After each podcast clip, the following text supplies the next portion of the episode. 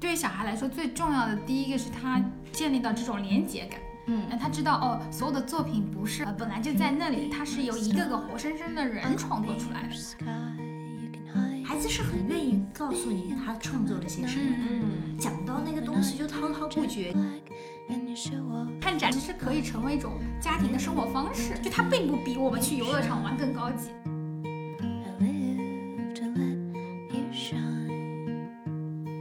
好，欢迎来到 Storyland Podcast，我是这一期的主播伊曼。那今天跟我们一起录制播客的呢，还是创意故事家项目的 Ella 跟 Vivian。那两位先跟大家打个招呼吧。Hello，大家好，我是 Ella。Hello，大家好，我是 Vivian。今天的播客呢，会从一位艺术大师开始聊，那就是马蒂斯。最近上海有一个马蒂斯的展览，两位有没有去看？我去看了。我计划去看，本来是今天嘛。这个展览呢，也向大家推荐一下，它目前正在 UCCA Edge 呃美术馆进行展出，它的名字呢叫做马蒂斯的马蒂斯。安娜去看过了这个，你可不可以给大家再科普一下这个展览？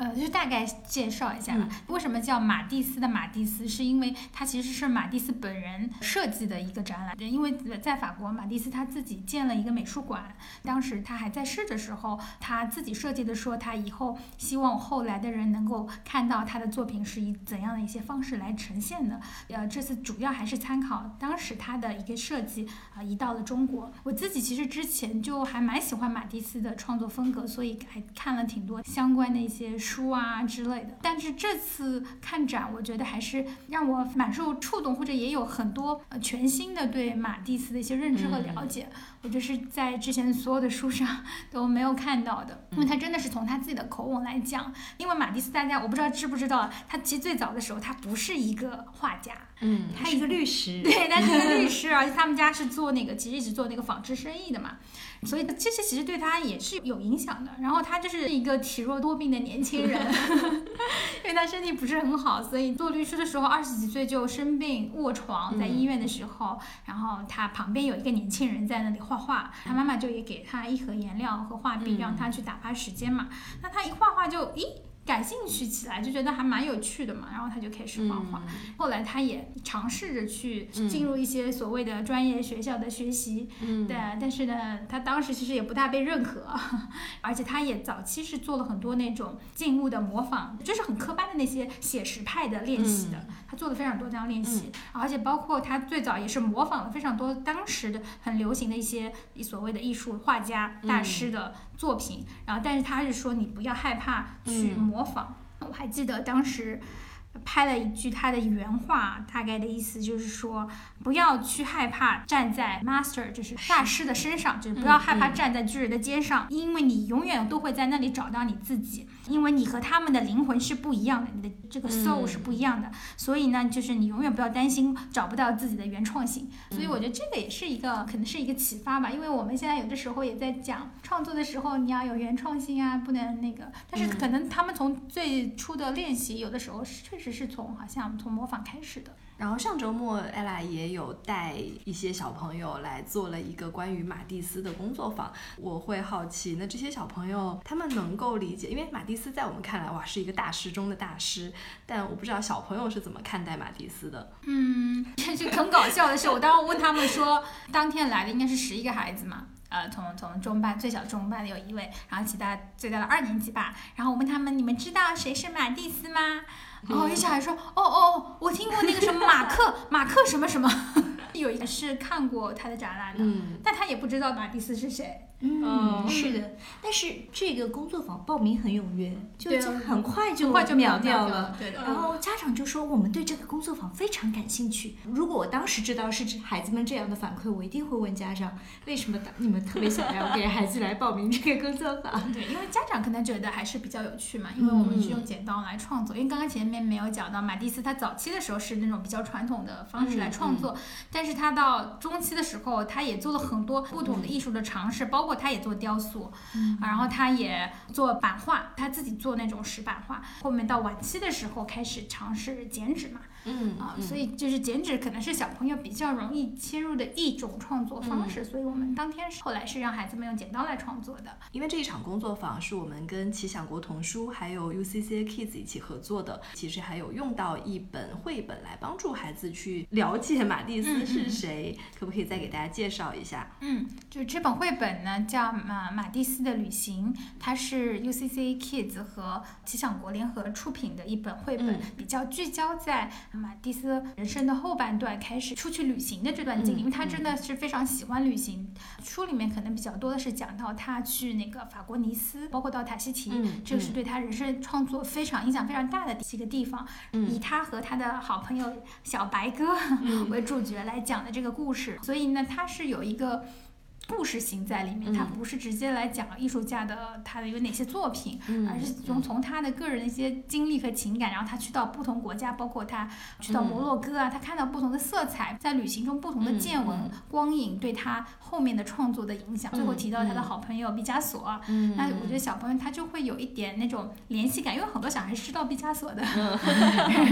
然后他说哦，原来他们俩是好朋友啊，啊，他们就会好像把这些艺术家之间联系起来，就觉得很有趣。包括在最开头的时候，我也给他们看了一些马蒂斯在不同时期用不同方式创作的一些真实的照片。嗯那我觉得他们就是有一个比较直观的印象，说哦，原来是这样的一位一个人呀，哦，原来他是用这样这样这样的方法在创作。比比较有趣的，就我们有一幅照片是马蒂斯拿了一个非常长的画笔在画。然后小朋友说：“哦 他怎么拿这么长的笔？”然后我们就会讲为什么啊之类的嘛，所以他就觉得挺有意思。包括我们甚至讲到了可以用拖把蘸水画画啊这些，他们就觉得哦，有挺不可思议的，然后就挺有趣的。嗯，作为成年人，当我们面对一个大师的时候，可能就恨不得去了解他的整个生平的故事，恨不得去读他几本自传，或者是哎记住他创作了哪些作品，一二三四五六七，或者一些生平大事。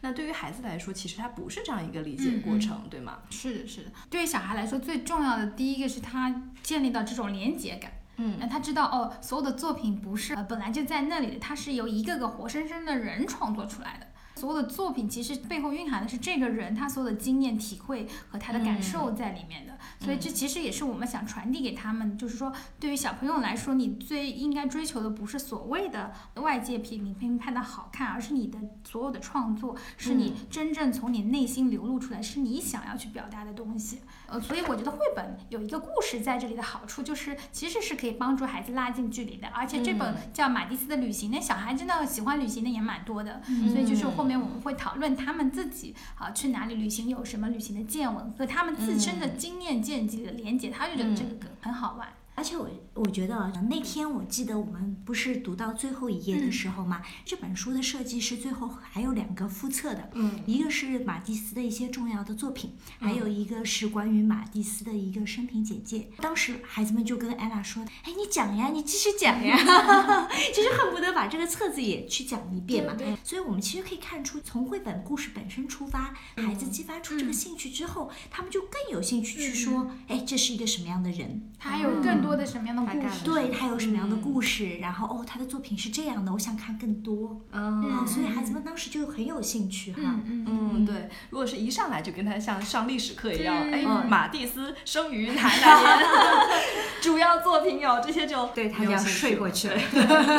因为我觉得所有东西它美妙的不是在于好像知识点的记忆，对吧？就像就你刚刚讲到历史课，就小时候我们为什么不喜欢上历史课？那就是很干瘪的那种 factual，就很事实层面的一些事情的介绍，其实没有那些故事，反而是除了历史书之外看的一些那些野史啊，对，关于故事类的，我觉得人天生的就是很爱听故事的嘛，嗯。所有人都是啊，所以从故事切入，其实可以更长久的留存在你记忆里。因为你发现哦，大师其实跟我们也一样，他也爱玩，他也喜欢去漂亮的地方，哦，他喜欢游泳，他喜欢钓鱼，然后他还有好朋友，对哦，对吧？就是他也是个人嘛。对，嗯而且孩子们看到他的剪纸之后，你知道孩子发出一个什么感叹？说啊，那么简单，我也会。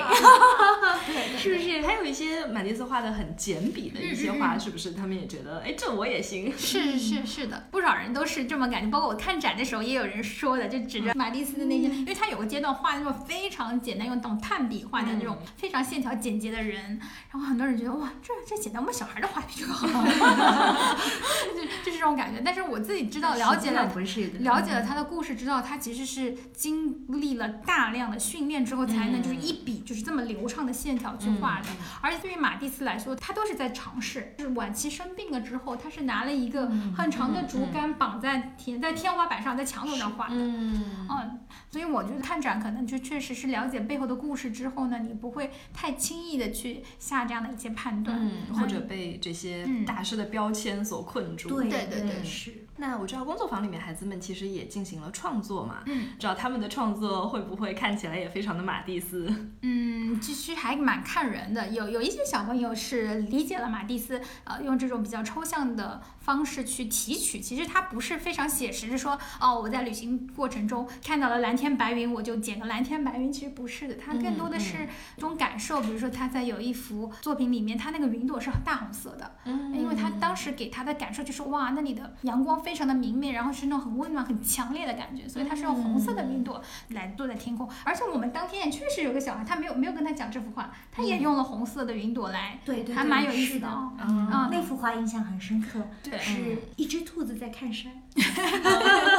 对，然后天空的云朵是红色的。嗯，也有小孩就比较好理解，就比如他去海南，他就真的只是捡了一些椰子树啊、海珊瑚啊，就是用这些很抽象的元素来概括他整个旅行给他的感受。嗯，当然他的色彩用的很好。对对对对。所以他拿出去之后，他妈妈还说：“哇，很马蒂斯哎。”对的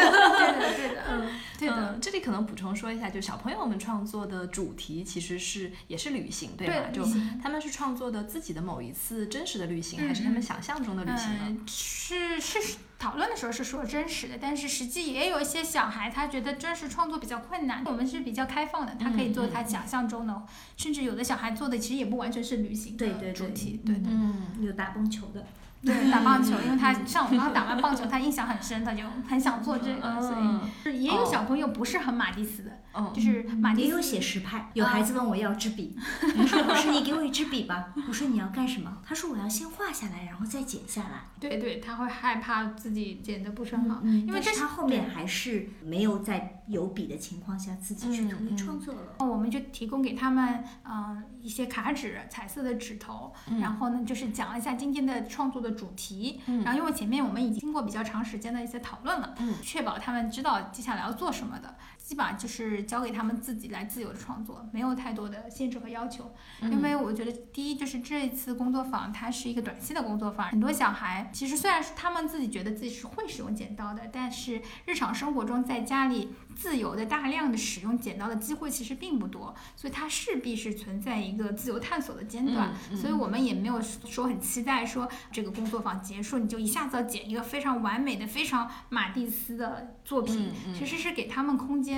和场地去自由的进行探索。因为你所有的好的创作之前，一定是要有一个自由探索的阶段的，所以有一个所谓的 master play。所以我们其实也没有好像有一个参考模板，或者说 一定要剪成什么什么样才可以。然后我们后面其实比较惊喜的是，发现也是通过剪纸这样的一个艺术形式，其实听到他们很多的故事嘛。对的，嗯，是他们自己在剪之前也没有想到的。嗯，其实这就是我觉得是创作非常美妙的一些地方。是的，是的。可以分享一些你们印象深刻的故事。比如说有一个小男孩，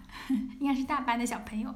他先开始他拿了好多纸，因为我们本来是有一张大一点的卡纸是纯色的，是作为。底板，然后其他你再剪一些，再贴在上面。哇，那小朋友拿了好多纸，每一个人都剪了，给他当底板纸，他也剪了。然后剪的形状我也看不太懂，咔嚓咔嚓就很剪了很多锯齿一样的东西。然后我就问他，我说你在做的是什么呀？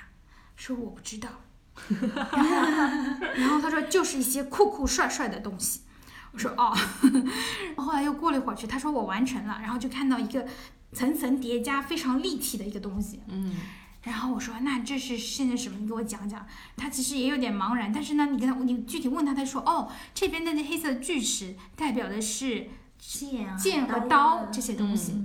然后另外一边锯齿形状的那些，他说，哦，那些是动物的牙齿。很凶猛的动物的牙齿，嗯然后一个红色的一个弯弯的一个东西，他说这是山的一部分，后面大片的那个呢，它就是是完整的山。他也讲出很多，就是你觉得很有象征意义的一些东西啊，包括他中间还做了一些镂空，然后他还跟我讲他是怎么剪的。他很自豪说：“哦，你知道吗？这个是要把纸折起来，然后怎么怎么剪。嗯他其实是有很多自己的探索在里面。嗯包括另外一个小孩也是，那是很小最小的一个小朋友，中班的小朋友。嗯那个小朋友剪出来就是层层叠叠。我说你你剪的是什么？他说没看出来吗？我剪的是匹小马。他一说完之后，哇，这我觉得就真的是一匹马。而且就是正反倒着看都对，倒可以。着看都可以，都可以这他的那个艺术的直觉太太好了。对的，嗯，而且它就是结构主义的那种，不是那种很很具象的这种小马，就是用很多很多的三角形做对的。然后它那个每个三角形还有三层颜色，嗯我记得嗯最底下是淡绿色，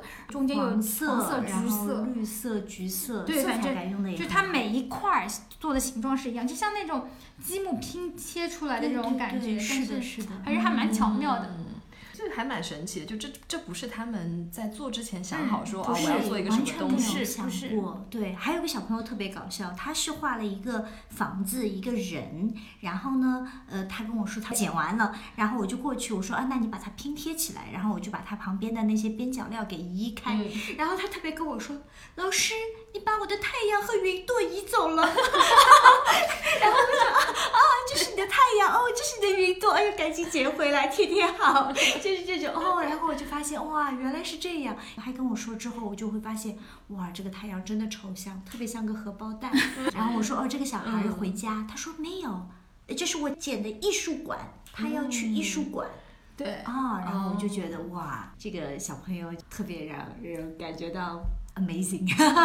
对对对 对，对他们都有自己的故事，其实，所以我觉得创作也是一个很好的，就是了解他们的机会。因为你你直接让小孩讲，小孩可能也讲不清楚。就是很多灵感是做的过程中、对 making 的过程中产生的。对的，而且我觉得还有他们很投入。就有一个小朋友，你记得吗？他做的是那个小鸟和金色飞贼，啊他一直在剪一些很细的东西很，细的东西，一开始你都看不出，但是实际上是跟他喜欢的东西是有关联的。对，而且他一直做到最后，就是对他不紧不慢，对他不着急的，人都做好了，他也不着急，就自己慢慢剪，慢慢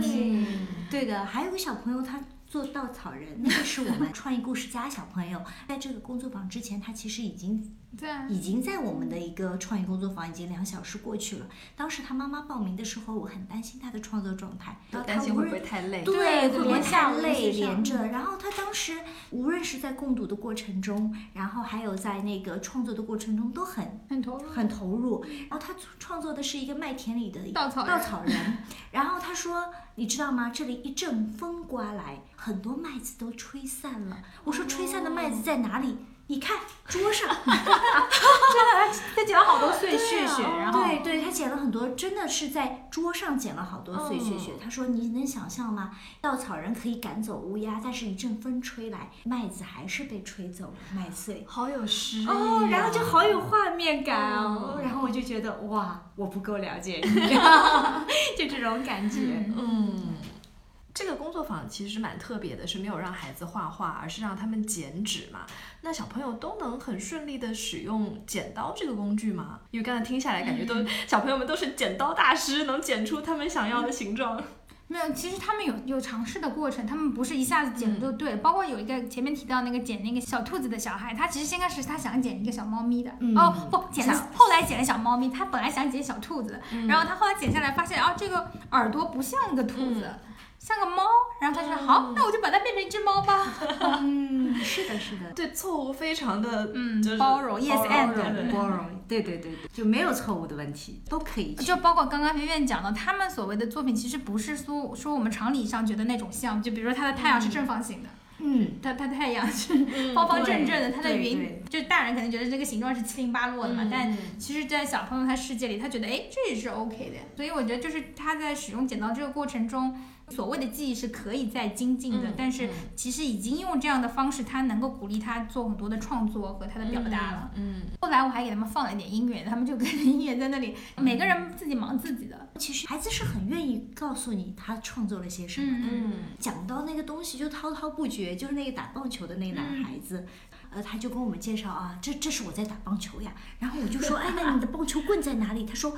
这个时候球已经被打出了，他们就是一个什么积累的过程，好像是，呃，然后就跟我们绘声绘色在那边讲，我才注意到他穿的今天就是棒球服，然后他确实是参加完这场活动过来的，所以其实生活这件事情对孩子的创作是很有影响力的。很多人创作不出，就是因为他缺乏一些生活的实践和阅读的体验，所以他没有办法跟创作起连接起来。但我觉得每个人其实本质上都是有表达的欲望。对。都希望被看见，对的，对的。大家有时候缺乏一些方式和途径嘛。嗯，因为我们今天在讲的是马蒂斯的展览嘛，上海其实不缺这样的大师展。那你们有没有就是经常带小朋友去看展？有，我们因为还比较小，三岁半，疫情之前会看过那个 Eric Carr 的展览，就比较小的一个展，但是互动性很好，我觉得还蛮适合小朋友的。就当时因为他很小，一岁多，就是还玩得很开心，但也没有想说这个展览要去教会他什么或者怎样。后面我们也去过浦东美术馆，就是他很小，就是在里面溜溜跑一跑，就是这样。嗯 嗯，我也有，我我有，我有很多。说起这件事情，真的是一个血泪史啊，因为。我自己还蛮喜欢看展的，嗯，然后呢，我就期待着说自己的孩子也能够在这个艺术的氛围中很好的熏陶，所以他小的时候是学画画嘛，就老师也特别鼓励他。带到这种美的环境中去熏陶，所以很小的时候他就去看展了。但是呢，我们的看展经历不是特别美好。我觉得这跟我自己之前对他看展的错误的期待是有关系的。那时候带孩子看过博洛尼亚插画展，还有安徒生的那些插画展，还有西方三百年，还有梵高啊、达芬奇的展，很多很多展都都去。就我们哥哥现在十二岁嘛，他那时候最早看展的时候是四岁。哇，那个时候，对，还是蛮早，属于那一批去看展的。当时我们去看展的那个环境的体验跟现在完全不一样，就当时的人还没有那么多。现在是就像看旅游景点一样的打卡，对吧？但是呢，为什么我说这是血的教训呢？就是说，四岁的孩子不是所有的展他都喜欢的。嗯嗯，还有就是说，给我的感觉就是他不是去为了看展和艺术熏陶的，他是为了去买周边买买买的，你知道吗？所以那时候我就有点气。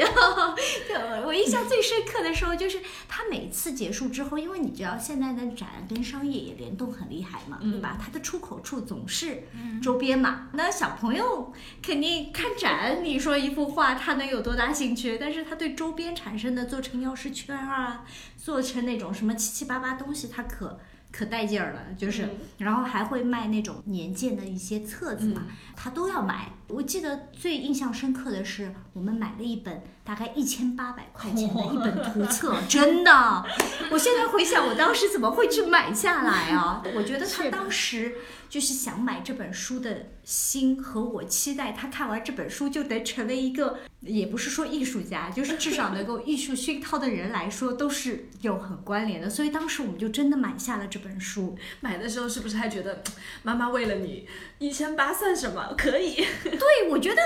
一千八比起你成为一个有艺术鉴赏能力的人，这算什么？但是我跟你说，买回去之后我就觉得后悔了，就就是后悔的点就在于那，因为那时候他还很小，我记得大概就五岁的样子。然后呢，那本书又特别重，你们想一千八，我哪天给你们展示一下这本书，就那么厚。然后呢？对他那个年龄来说，这本书确实是太重了，不太友好。另外呢，一千八买来的，他乱撕乱画，我很心疼的。所以我觉得后来就是我，我是一个他艺术启蒙的杀手，就是，就我我就觉得啊，没事儿，你不要乱翻这个书，那本书很重啊，我们就塞在那柜子底下。他有的时候其实是想拖出来的，啊，但是他这样一翻之后手又脏，我就有点心疼，所以我就觉得，嗯，我当时动。动机不纯，就是 所以就是我就觉得 勇于承认，对对对，就就是血泪史嘛，所以就以至于很长一段时间，我就对太早看展这件事情就觉得这是在干什么。但是我现在啊，就是那时候是我那时候的理解嘛，还是过于肤浅了。但是我现在再来审视这件事情，包括其实今年我又带孩子去看展，那种观展的体验又不一样。就是当你放下这些功利心。看一两次展，不可能成为大师的呀，对吧？但是这件事情很重要，因为啊，这种美感的感知其实是对一个人一生都很重要的嗯一件事情啊。所以，包括我老大今年我们去看那个梵高光影展，他说。嗯，现在我有点欣赏他们了。嗯啊，我觉得其实这就是小的时候美的种子，嗯没有错的。我觉得，只不过会有一些方式和方法可以去嗯避免踩我想到之前去国外看那个展，不管是在意大利啊、还是罗马之类，反正就是有很多的博物馆、美术馆嘛。其实国外的家长真的是，包括书店，其实宝宝还是在一个 baby 的时候，他们在推车里或者坐在那个婴儿坐凳或者在怀里抱在怀里，嗯真的就都是带到美术馆。因为我觉得对他们来说就是一个生活方式，他不会期待说一个小宝宝、一个小婴儿在那样的环境里，嗯他能学到什么东西。其实，然后我就觉得说，嗯，因为我在想，我自己其实也蛮早带小孩去美术馆像我们那时候一岁多我们就去了嘛，但后来就是因为疫情就没怎么去。但是我觉得，就像 Vivian 刚前面提到的，就是要放下那些功利心。首先，我觉得家长自己，你去看展是不是你引着你想看的？就是你不要先首先想着说 我要带孩子去学到些什么，就首先你找一个你自己喜欢的展，你自己去看，管孩子爱不爱看，你反正你自己看到了，你赚到了，你很 enjoy，你觉得啊，我这个时间我没白花就可以了，就你不要把这个期待放在小孩身上。第二个呢，我觉得就是它其实可以成为一种家庭的生活方式，就它并不比我们去游乐场玩更高级，或者说比我们去动物园更怎么样，就是它就是我们家庭生活的一部分。而我们好像隔三差五，隔个一两个月，嗯哎，我们有个有意思的展，大家好像都还有点兴趣，我们去看看。至于小孩看了多少，不要抱期待。嗯然后我记得之前我采访的英国的绘本作家 Mary Dushars 嘛，他也是很厉害的艺术家了。他有两个儿子，然后他当时说，他小孩小的时候，他就是贿赂他们，他就说：“哎呀，妈妈好想去看这个展啊，你们可不可以陪我去啊？如果你们陪我去的话，回来的路上我给你们买点你们喜欢的漫画呀。”就是这样。我早知道这个例子，我就当时就这么干。所以他说，如果小孩在他看展的时候，小孩在里面跑来跑去，嗯或者不愿意从头看到尾，他都不会强迫他们的。嗯啊，因为他说他两个儿子其实好像也不是他所期待的那么 arty 那么的很艺术细胞的那种嘛。但是他们小孩确实因为受到他影响，会在家里他们会自己画画比赛当游戏来玩。嗯嗯，就是比如说，呃，今天的主题是只能用蓝色画画，那么我们就两个人都比赛，各自用蓝色能画出点什么东西，看谁画的多，诸如此类的，他们有很多的绘画游戏。所以我就觉得说，其实就是大人自己吧，去美术馆这件事情的期待放低一点。但是其实你经常到那样的环境里，小孩是通过打开感觉学习，他经常在这样的不同的包容的多元的艺术环境里待过，他就知道哦，原来毕加索这样立体的那个脸画的不是很像的这种画也是 OK 的，也是艺术品，对吧？哦，那种画的很像的油画也可以，哦，马蒂斯人剪刀剪纸的也是可以创作的，他就会那些当代艺术，什么对瓶瓶 对对对对对，抽象的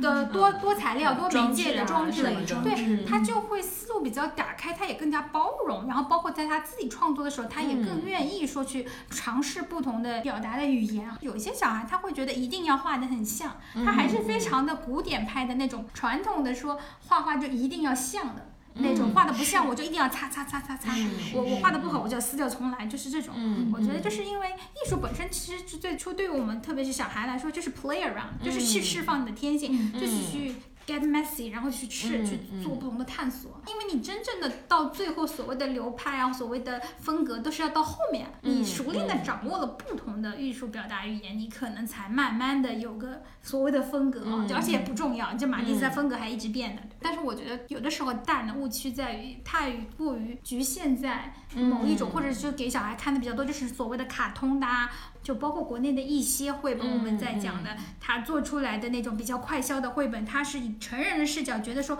哦，这种是所谓的打引号的可爱的角色，都是胖嘟嘟的啊，脸上有腮红的，哦，就这种是小孩喜欢的。其实小孩喜欢的不一定是这种东西。嗯。是，嗯，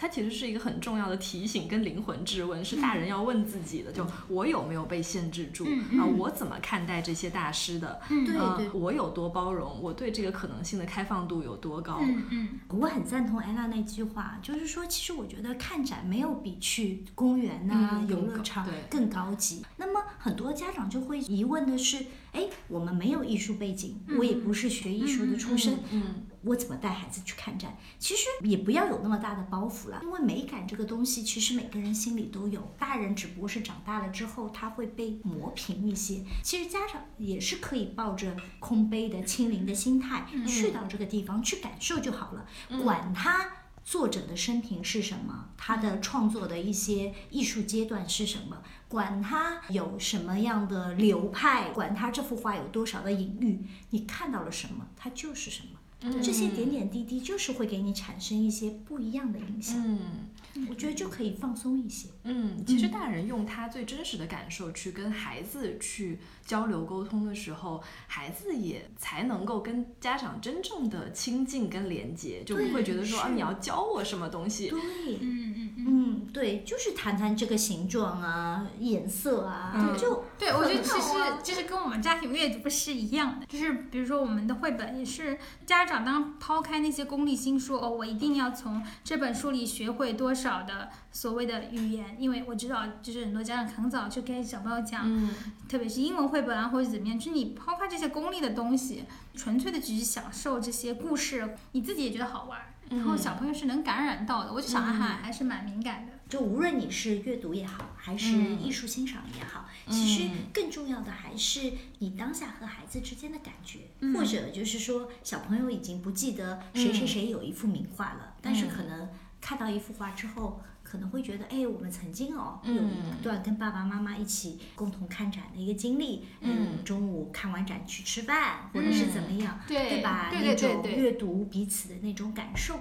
这个其实是非常重要的。对对对，其实所以就是就创造体验和感受是很重要的。就我们真的是不会记出很多的细节和很多的信息类的知识点，对对对，就是但是那种感觉你会记得。那天的阳光，那天就像马蒂斯他去了那个塔希提，他当时被周围的所有的一切就是 overwhelm，就是太美了，他就是很多的光影色彩，但他其实那个时候是没办法立刻作画的，嗯，他回来是隔了十年。才创作出后面那那个特别厉害的那个作品，就是因为他很多的情绪感受是需要酝酿的，需要时间去积淀的，所以他才为什么他会把云朵画成红色呢？就并不是说我要把这个真实东西来复原，嗯啊，他其实是要把他的感觉，用非常强烈的被冲击的那种喜悦的感觉传递出来。对的，对的。我像最近你采访的 Javas 那个作家，其实也谈到类似的问题。嗯嗯，是，而且他讲到他小的时候，因为也没有太多的书，他们家里也没有什么，那蛮有意思。他说他们小时候也没什么绘本，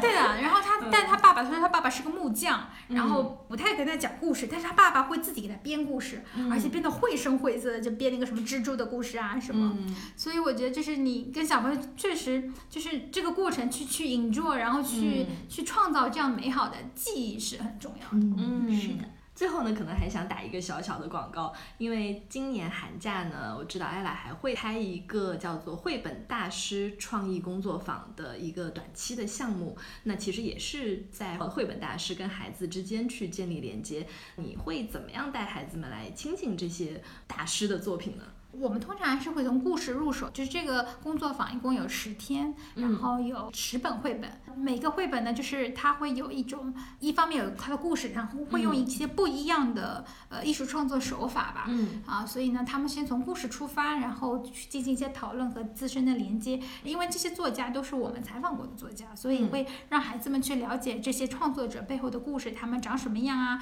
之前我跟他们聊天的过程中，有一些怎么样有趣的一些对话和一些。跟他们生活相关的一些故事吧，然后他们就会了解到说，哦，原来这个艺术家是这样，哦，他是这样这样做这个东西的，哦，他原来是干什么干什么的。然后包括之前我们讲的他们记日记啊这些画面和这些故事被小朋友知道之后，他们就会很受触动，说，哎呀，我也要开始记日记了啊之类的。后面就会有一些呃每次的主题的创作，就用不同的艺术材料和媒介去呃做他们自己的作品。那么，其实，在工作坊现场，我觉得，其实孩子们是通过艺术的表达形式在进行对话和交交流的。嗯，其实首先其实是跟自己对话。对的，是跟自己对话。所以我就觉得，就是为什么我们一直要在谈美育这件事情啊？它不是简单的去绘绘画技能的提升。我们会发现，其实创作的过程中，孩子们本身就是在自我对话和与他人对话的一个过程中。这种过程其实就绽放了他们本身生命的活力和美。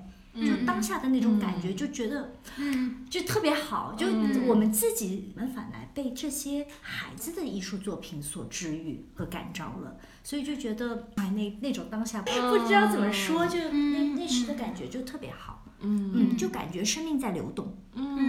嗯，就是这种感觉，而且你是能真的看见他们每个个体的那个独特性，嗯很特别的那个生命的质地。对你，你你就想象不出孩子那种童言童语。就比如说他们在创造的过程中，你放一首歌，一个小朋友说：“我嗅到了恋爱的感觉。”然后我就心想呀，哎呦，二年级的一个小孩子呀，恋爱的感觉是什么感觉？他就说甜甜的、粉粉的，就这种，哎，特别有趣。嗯，就是这种。嗯，是。然后我觉得还有一个很重要的点，就是在于我们通过不同的艺术创造手法，让孩子嗯知道创作和表达的不同的可能性。嗯嗯，就是因为我觉得在此之前，就还是很多孩子会被束缚嘛，大环境啊，各个方面的原因吧。比如说像我们之前有个小朋友，他只愿意创作飞机和火车的故事，就或者他只愿意画画。但是其实当你发现说，哦，原来我还可以用颜料，我还可以用呃做各种肌理啊，我还可以做很多立体的东西啊，因为他就玩起来之后，他就发现说，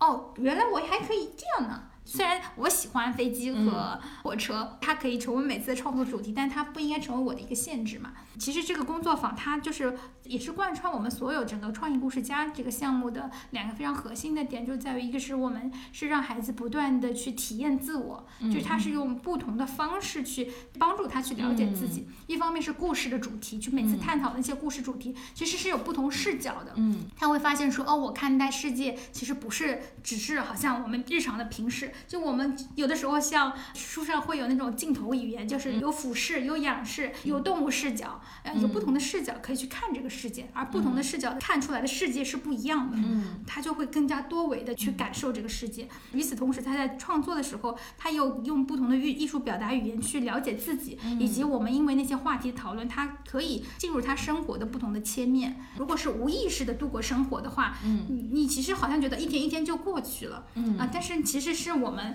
通过这些讨论和梳理，去让你很多的零散的。思维或者你无意识的行为嗯变成了更加有意识的一些场景和画面和故事，它可以留存下来。嗯然后第二个，我觉得就是很重要，就是说我们孩子是不断的在创造的，这不是说学校里去写一个连词造句，或者是去写一个组词啊，就这种很机械的语言的练习，他是真正的去使用语言，哪怕他现在不会写字，他也可以用视觉的语言综合材料去有真正自己内心的想法的一个表达。所以这种真正的发自内心的创造力，我觉得对任何人来讲，其实都是让你保持活力和一个非常好的状态的灵丹妙药吧，打引号的。因为我觉得就是很多时候，为什么小孩他会随着他年纪升高，他不在眼睛里有光，或者说一个大人他会觉得无聊，是因为他们没有在创造，都是在被动的消遣或者被填压或者被被消费吧。那当你创作，你由内而外的，你是真正去表达和创造的时候，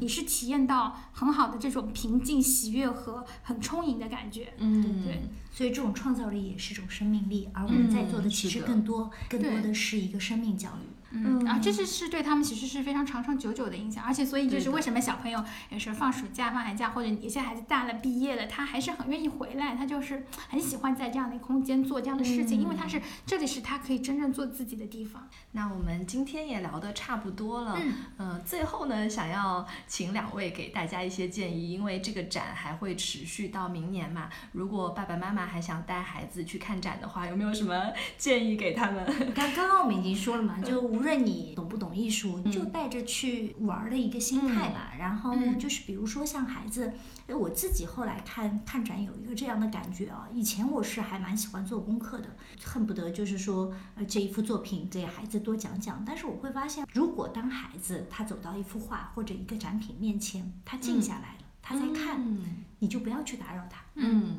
除非他问你为什么，嗯你再帮他讲。嗯就是他是需要一个跟他对话的感觉。不知道你们有没有这种感觉？就是我有的时候走到展览馆，我会有一种跟人和物、人和世界对话的感觉。我觉得他活了，他在跟我说话。嗯所以我觉得小朋友也在寻找这种感觉。嗯他在不断的去探索跟这些真迹也好啊，这种古代的这些东西也好，他的一种时空对话。其实这是带领我们穿过整个世纪的。嗯嗯，所以就去用心感受就好了。嗯嗯，哪怕你听下来，你觉得今天好像你也没感觉，小朋友也没感觉，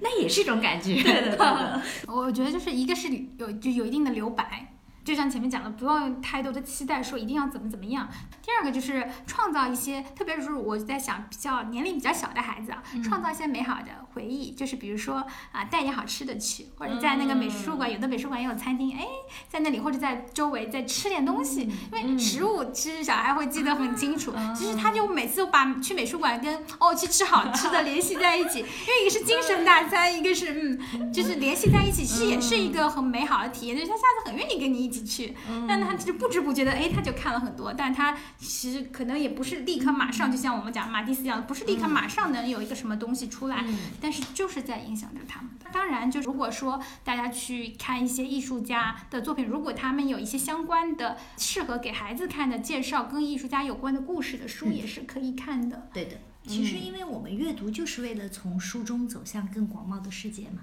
嗯所以就是，如果他们有更多的书可以，呃，在在我们 Storyland 其实也有很多书啊，艺术家的，然后包括很多呃名人传记的故事，可能孩子们先看完这些故事，再去看展，会更加有感觉。或者说他可以是一个往复的过程，对对对对看了书对可以又再去看一次展。对对对嗯对对对，就比如说像我们老大，他看完梵高展，他就特别想让我把那本就是梵高和他兄弟的那本嗯来往信件的那本书给他借过去。回去看，就是他才能够更深刻的感受到当时展里边说的他跟他的兄弟之间的那种感情有多么的深厚。嗯嗯嗯。好的呀，那我们今天的播客就到这里啦。嗯，然后希望大家也都阅读愉快，看展愉快，不仅仅是孩子享受，你们自己也要享受。那我们跟大家说拜拜吧，拜拜拜。live